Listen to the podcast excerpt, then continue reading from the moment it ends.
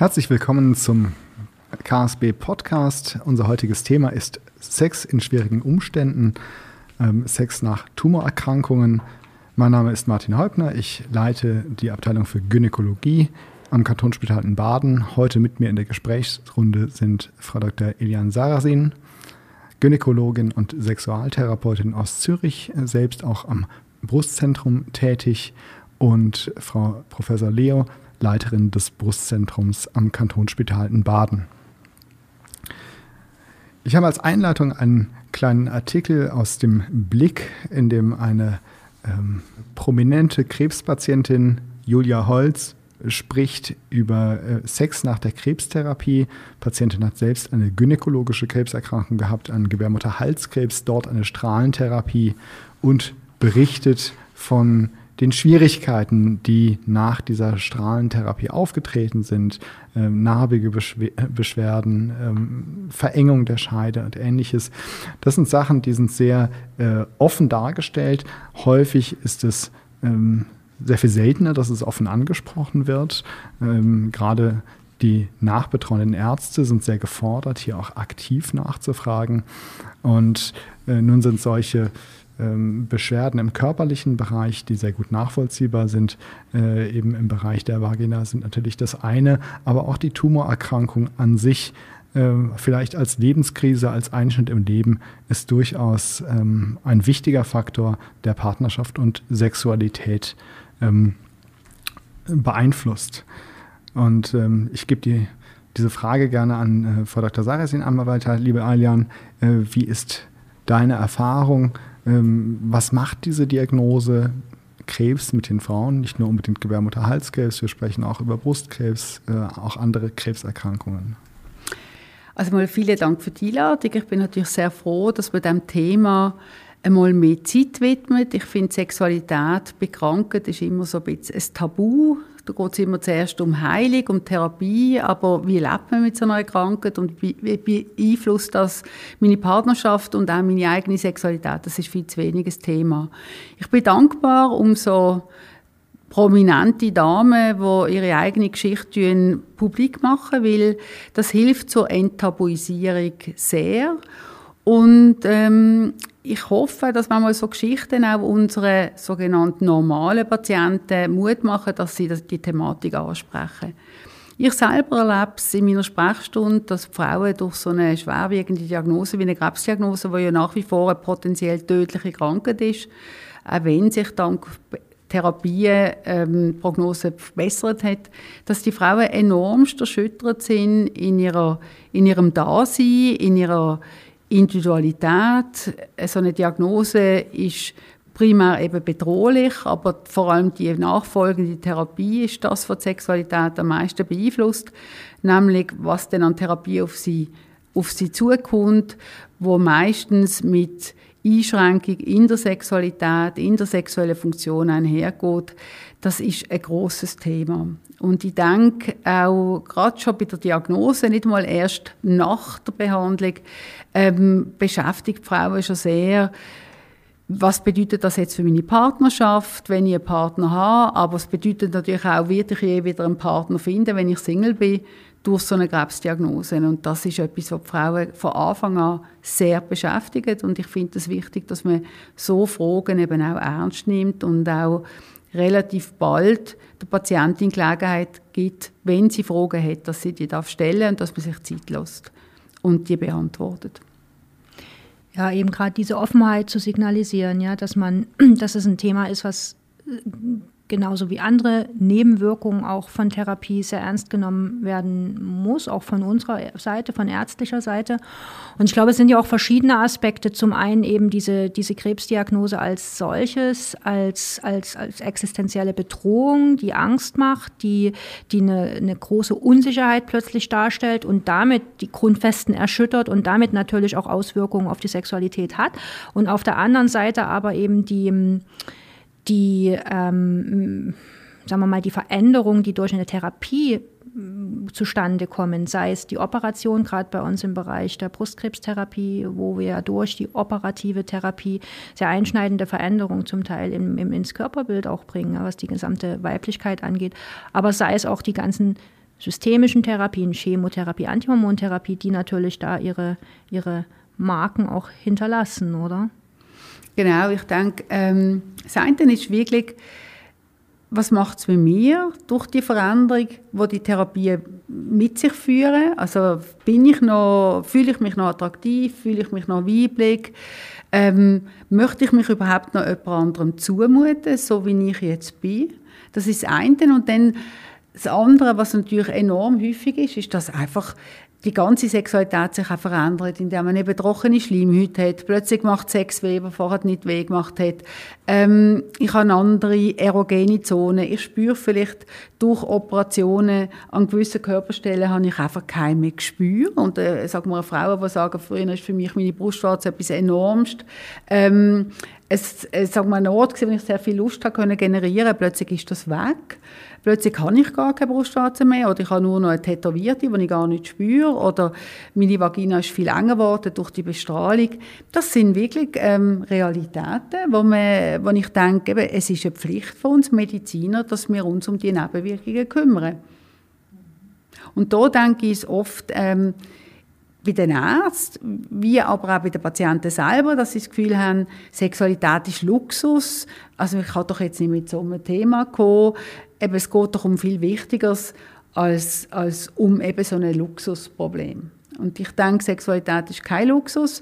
Das ist eigentlich etwas, wo, wo sehr tief verankert ist in unserer Lebensqualität. Es ist nicht für alle Leute gleichbedeutend. Das finde ich auch wichtig. Es gibt gewisse Frauen, die sagen, nein, ich, ich, für mich ist Sexualität kein Thema oder jetzt kein Thema mehr und ich möchte das jetzt beenden. Und das ist auch in Ordnung.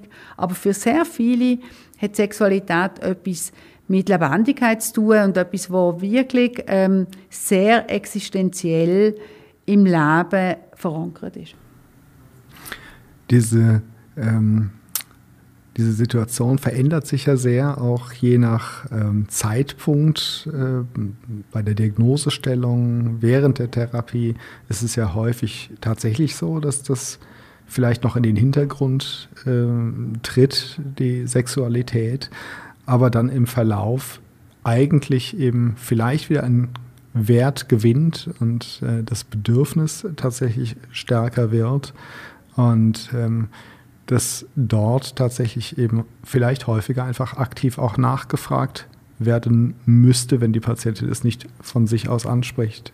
Ja, es ist absolut richtig. Ich denke, ähm, man muss es schon differenzierter anschauen. Also es ist je nachdem, welches Organ ist betroffen, was für eine Therapie kommt in Frage. Ähm, wo stand ich eben in der Therapie? Stand ich eher am Anfang? Stand ich in der Mitte? Oder stand ich in der Nachsorge, wo alles schon wieder beendet ist? Also je nachdem hat Sexualität einen anderen Stellenwert. Aber ich möchte auch mal gleich sagen, Sexualität ist mehr wie Geschlechtsverkehr. Sexualität fängt an beim, beim Kuss am Morgenessen. Und ich denke, das Bedürfnis nach Zärtlichkeit, nach Berührungen, das ist eigentlich etwas, was Patientinnen mir sagen, das ist immer da. Ich glaube wirklich, dass man das, ähm, dass man das auch muss der Patienten so ein bisschen mitgeben, es geht nicht immer nur um Geschlechtsverkehr, sondern es geht wirklich um Körperlichkeit und Körperlichkeit leben. Und das Bedürfnis kann sehr wohl auch während der Therapie da sein und soll auch können gelebt werden. Ich glaube, da geht es mehr manchmal auch um, kann ich mich zeigen, ähm, wie kommt das bei meinem Partner an, dass ich jetzt im Moment kein Haar habe? Ähm, wie viel Zärtlichkeit mag ich, wie viel bin ich zu müde? Ähm, dass man da wirklich auch als Betroffene zu sich steht und zu seinen Bedürfnissen und die ernst nimmt und auch am Partner signalisiert, was liegt drin und was liegt nicht drin, was möchte ich, was möchte ich nicht. Und ich glaube, die meisten Partner sind eigentlich sehr dankbar, wenn, wenn Frauen, Patientinnen sagen, was im Moment stimmig ist weil die sich gar nicht recht getrauen, ähm, irgendwie Interessen an Körperlichkeit zu zeigen.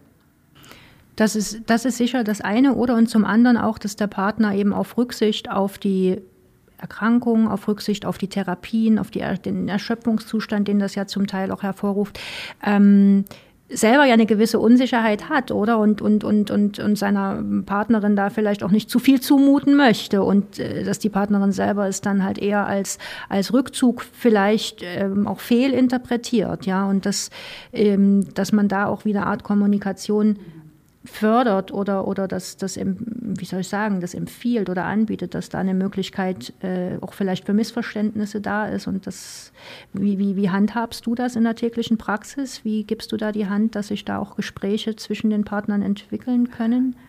Also ich glaube schon, dass ich ähm, Patientinnen natürlich eben immer anspreche, wie geht es ihnen in der Sexualität. Ich weiß von gewissen anderen Patientinnen, dass die Sexualität kann schwieriger sein in dieser Zeit, wie geht es bei ihnen. Und frage natürlich auch immer, wie geht es ihrem Mann und können ihr darüber reden. Und wenn das schwierig ist, dass ich natürlich auch immer anbiete, dass auch Partner dürfen mitkommen Oder wenn einmal der Partner dabei ist bei einer Konsultation, dass ich ganz bewusst das auch anspreche und auch ihnen mal, ihnen mal frage, wie geht es ihnen? Und wie geht es ihnen jetzt im Moment in der Beziehung, in der körperlichen Beziehung? Ähm, um das Gespräch ein bisschen ins Laufen zu bringen. Ich glaube auch, dass die sehr wohlgemeinte, der, der sehr wohlgemeinte Rückzug, den du vorher gesagt hast, dass der oft als, ähm, als Zeichen von «mein Mann findet mich nicht mehr attraktiv» interpretiert wird und dass das sehr, sehr schwierig dynamisch ist. Ähm, dass das eigentlich statt mehr Nähe dann mehr Distanz entsteht. Oder er zieht sich zurück und, und die betroffene Frau zieht sich auch zurück, weil sie eigentlich enttäuscht und, und auch ein bisschen ja, oder sich eigentlich in dem Gefühl, was sie hat, ich bin nicht mehr attraktiv, bestätigt fühlt durch den Partner. Ich erlebe manchmal, dass, Entschuldigung, ich erlebe manchmal, dass Partner fast besser mit diesen Veränderungen können umgehen als die betroffene Frau selber. Dass Partner sich würden wünschen, sie dürften schauen, sie dürften anlängen, sie dürften Fragen stellen, aber oft kämmt sind, weil die betroffenen Frauen sich eher primär zurückziehen mhm. und nicht Männer. Versuchst du denn das, das Unausgesprochene zwischen den Paaren praktisch durch Moderation dann eben ja, zu, zu Wort zu, mhm. zu bringen ja, und zu, zu, Wort zu verhelfen dann? Genau, ich glaube schon allein, wenn man beide fragt voreinander, wie geht es ihnen mit diesen Veränderungen? Wie geht es ihnen mit diesen Veränderungen, die Therapie, die Operation oder die medikamentöse Therapie, respektive die Kombination mit sich gebracht hat? Wie geht es ihnen damit? Ähm, dass jeder so ein bisschen seinen Standpunkt darlegen und das, und oft erlebe ich, dass, dass, dass das Interesse vom, vom anderen Partner riesig ist, wenn einmal der eine etwas sagt. Wenn man sagt, ach was, so geht es dir. Und im gleichen, im, im gleichen Haushalt, aber ohne Moderation, ist das manchmal ganz, ganz schwierig. Weil, wenn ist der richtige Moment, wenn mag der eine reden, wenn mag der andere zulassen oder umgekehrt, das ist manchmal ein bisschen schwierig. Und in so einer Sprechstunde sind wir beide darauf eingestellt, das ist jetzt unser Thema. Das darf jetzt hier Platz haben. Ich glaube, es ist insgesamt ein wichtiger Punkt, oder? Ich meine, erstmal auch dieses, dieses Podium miteinander zu finden. Das ist ja schon ohne Krebserkrankung schwierig, mhm. oder? Also äh, so über, über seine Sexualität oder auch Bedürfnisse in der Paarbeziehung zu reden, das ist, das ist auch nicht für jeden immer nur einfach. Und jetzt kommt noch die Erkrankung dazu, das heißt, der Druck ist eigentlich fast noch höher, es stehen noch ganz andere Sachen im Raum und dann über diese Thematik zu reden, also es ist, ähm, es ist ein schwieriges, es ist schwierig. Ja, es ist schwierig. Ich denke, ähm, warum ist es eigentlich so schwierig, über Sexualität zu reden, sogar für langjährige Paare, die schon über Jahre Sexualität miteinander haben? Auch für die ist es schwierig, darüber zu reden. Ich glaube, weil man sich sehr muss exponieren in der eigenen Verletzlichkeit und insbesondere, wenn sich in der Sexualität etwas ändert oder wenn man etwas möchte verändern in der Sexualität, ist es immer, fühlt sich der andere relativ schnell angegriffen. So, wieso ist es bis jetzt nicht recht gewesen? Oder ich finde es noch interessant, dass man als Paar sich verändert, man wird älter, man sieht anders aus, man setzt ein bisschen das Büchlein an oder bekommt graue Haare. Aber irgendwo bei der Sexualität haben wir das Gefühl, die müssen so bleiben wie von Anfang an, weil sonst, sonst ist es nicht normal. Oder, und da denke ich, dass man, dass man irgendwo sagt, ja nein, die Sexualität, die als Jugend wo wir als Jung gelebt haben, die passt doch heute nach 20 Jahren gar nicht mehr. Oder die Sexualität, die wir vor der Krankheit gelebt haben, die passt jetzt vielleicht auch nicht mehr nach der Krankheit, weil sich eben gewisse Sachen verändert haben. Und ich glaube, um das geht es ja, dass man flexibel bleibt, beide. Und es ist auch mal, ich muss ja sagen, manchmal ist es so eine, ich finde das ganz heikel, was ich jetzt sage. Ich, das darf eigentlich nur der Patient oder die Betroffene selber sagen. Aber manchmal kann eine Krankheit auch eine Chance sein, um gewisse Sachen, die nicht gut sind, anzusprechen und zu verändern. Man sagt ja manchmal, dass Krebs so wie einen Lupenblick macht. Also man schaut genauer an und ich glaube, man kann manchmal die Krankheit wirklich ergreifen als Chance, zum zu sagen, das und das möchte ich nicht mehr. Und, und, ähm, und etwas aber sagen, das und das möchte ich dafür. Und wirklich eine Verbesserung von der Kommunikation über so ein Thema erreichen. Das eine ist ja, dass man sich seine eigenen Bedürfnisse auch erstmal bewusst wird, mhm. oder? Und dass man mhm. das auch formulieren kann. Das Zweite ist aber, dass man das dann auch wieder erreichen kann. Und, und nun wissen wir ja, dass ähm, eben auch gerade in der Brustkrebstherapie wir viele Therapien anwenden, die es einfach mal schwerer machen. Ja, seien es eben die, die Chemotherapie mit Übelkeit, äh, Erschöpf, Erschöpfung und so weiter, sei es aber eben auch die Antihormontherapie. Und die, die müssen wir halt fünf Jahre mindestens mal anwenden. Und wir wissen, wir machen damit die Schleimhäute trocken. Es kommt im Prinzip, äh, die, wir versetzen die Frau in eine Menopausensituation, oder? Oder? Ähm, da haben wir ja auch konkrete Ansatzpunkte, was man den Frauen dann in so einer Situation raten kann oder wie man mit Schmerzen umgehen kann, dass das sich alles bessert. Genau, also ich denke, das ist sowieso basic und, und wahrscheinlich ähm, wird das viel zu wenig betont, dass Frauen viel können machen, indem sie sich regelmäßig und so regelmäßig heißt tägliche Pflege, genau gleich wie täglich Zähneputzen, sich regelmäßig den Intimbereich einölen, eincremen, ähm, weil die Schleimhäute trockener sind. Wir, wir, benutzen ja auch zum Teil täglich Nasensalbe oder täglich Lippenpomade und das machen wir ganz selbstverständlich, aber im Intimbereich machen wir es nicht. Aber genauso selbstverständlich wie die Lippenpomade muss es auch im Intimbereich sein. Und, und wichtiger als was sie benutzt, ist, dass ich es regelmäßig, nämlich täglich mache. Und das fängt an bei einem einfachen Öl bis zu irgendeiner Fernsehcreme aus der Apotheke, aber bitte regelmäßig. Und das ist ganz, ganz wichtig. Und ganz, ganz wichtig ist auch, ich habe gerade heute wieder ein paar gehabt, wo ich gesagt habe, benutze ein Gleitgel bei trockenen Schleimhäuten. Dann haben sie große Augen gemacht. Und viele Frauen haben das Gefühl, oh nein, ein Gleitgel, jetzt funktioniere ich dort auch nicht mehr. Aber ich glaube, da muss man eine andere Haltung dazu haben. Ja, warum soll man Schmerzen haben, wenn ein Gleitgel die Schmerzen reduzieren könnte? Und dann noch das andere, denke ich, gerade was die Dame hier im Blick also schreibt mit der verengten Scheide nach Radiotherapie, dass man halt regelmäßig die Dilatatoren, die man bekommt, oder die Dildos nach der Operation, wirklich sich die Zeit nimmt und die anwendet und sich die Zeit auch wert ist. Und das spielt jetzt ja vor allen Dingen eine Rolle bei den äh, nach der nach äh, Unterleibskrebsoperationen, ja, genau. ne? nur zum mhm. Entschuldigung, ja, ich bin jetzt gerade ein bisschen gesprungen. Aber ich finde wirklich, dass Frauen sich die Zeit nehmen, ganz bewusst und sagen, das bin ich mir wert, dass ich mich körperlich möglichst das dazu tue, was ich kann machen kann. Und, und das braucht nicht wahnsinnig viel Zeit, aber es braucht ein bisschen Zeit. Und nicht immer so, zuerst muss ich mich noch um Kinder und um Küche und um, ich weiß nicht, was für Bedürfnisse von anderen Leuten kümmern, sondern dass ich wirklich sage, die Zeit nehme ich mir für mich. Mhm. Und ich denke, das, das geht ja nicht nur über die trockenen Schleimhäute und eben die ähm, Pflege im Intimbereich, äh, sondern das geht ja letzten Endes auch zur Narbenpflege, oder? Ich meine, wenn wir eine Brustoperation gemacht haben, wir hinterlassen Narben, die Narben können derb sein, die können am Anfang ja ähm, eben sich verhärtet anfühlen. Sie haben vielleicht kein Gefühl oder es ist sogar die Brust entfernt worden, es hat vielleicht einen Wiederaufbau gegeben. Einfach auch da diese Narbenmassage zu sehen, nicht nur um die Narbe zu behandeln, sondern auch als Chance, das die eigene Brust wieder anzunehmen, genau. oder sich wieder da wie da anzunähern und dann auch damit wieder in, in, in Freundschaft zu schließen, sagen wir es mal.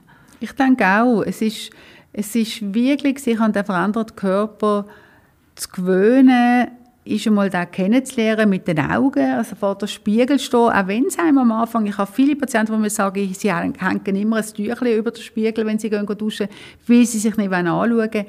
Ich verstand das sehr wohl, aber ich denke, es ist eine Entscheidung, dass man sich auch langsam wieder an den veränderten Körper antastet. Wir sind unser Körper, wir leben durch unseren Körper es ist nicht nur, wir haben einen, sondern wir sind er. Und wenn ich da so dermaßen ausblende, dann nehme ich mir ganz viel, ganz viel Leben weg. Und, und ich denke, ähm, eben, sich anschauen, aber sich auch berühren, das sind wirklich unsere, unsere Sinnesorgane, wo wir wieder lernen, mit so einem veränderten Körper umzugehen, dass wir lernen, das sind wir, es fühlt sich jetzt anders an, es sieht anders aus, aber es sind immer noch wir. Wir schauen immer noch, sind immer noch wir, die aus dem Körper raus schauen. Und ich glaube, genau gleich für den Partner. Je besser seine Partnerin sich bewegt mit dem Körper, schaut, lacht, ähm, schwätzt mit dem Körper, desto einfacher ist es auch für den Partner, die erotische Frau wieder zu finden. Weil es ist ja ganz vieles ist ja noch gleich.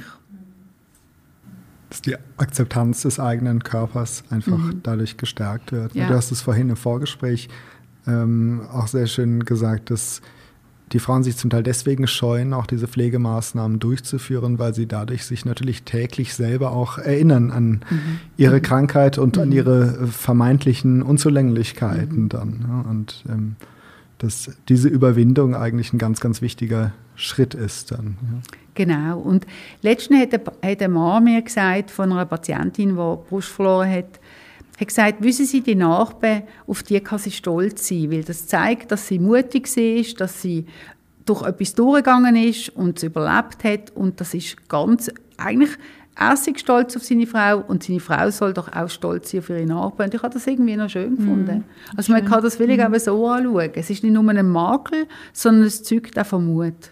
Weil die, die Behandlungen, das wissen unsere Patienten viel besser als wir, die brauchen Mut. Elian, vielleicht so aus deiner täglichen Praxis, vielleicht kannst du uns mal erzählen, was ist so wird das häufigste Problem, mit dem eine Frau dann zu dir kommt und ähm, ja, was so deine, deine ersten Maßnahmen sind und äh, wie du darauf reagierst, damit umgehst? Also das häufigste Problem, denke ich, ist schon oft hat mit einer trockenen Schleimhaut zu tun, mit den Schmerzen beim Sex, wo dann natürlich ganz klar in eine Lustlosigkeit übergehen oder natürlich die Lustlosigkeit aufgrund von diesen erschöpfenden Therapien, wo man einfach wo, wo ganz klar die Lust einfach keinen Platz hat, weil die Frauen so erschöpft und müde sind und ähm, durch viele Nebenwirkungen reduziert sind.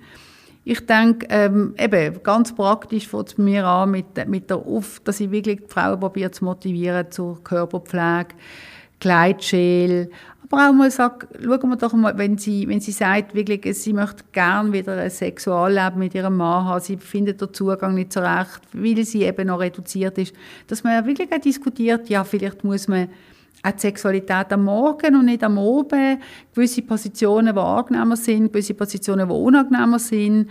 Gerade bei den gynäkologischen Operationen, ähm, dass man wirklich schaut, ist es, hat es auch damit zu tun, dass es weh macht, wenn der Penis tief in die Vagina eindringt, was auch immer, dass man wirklich ganz praktische Tipps gibt. Es steht nie geschrieben, wie Sexualität soll stattfinden, sondern jedes Paar soll einen Weg finden, was für ihn stimmt.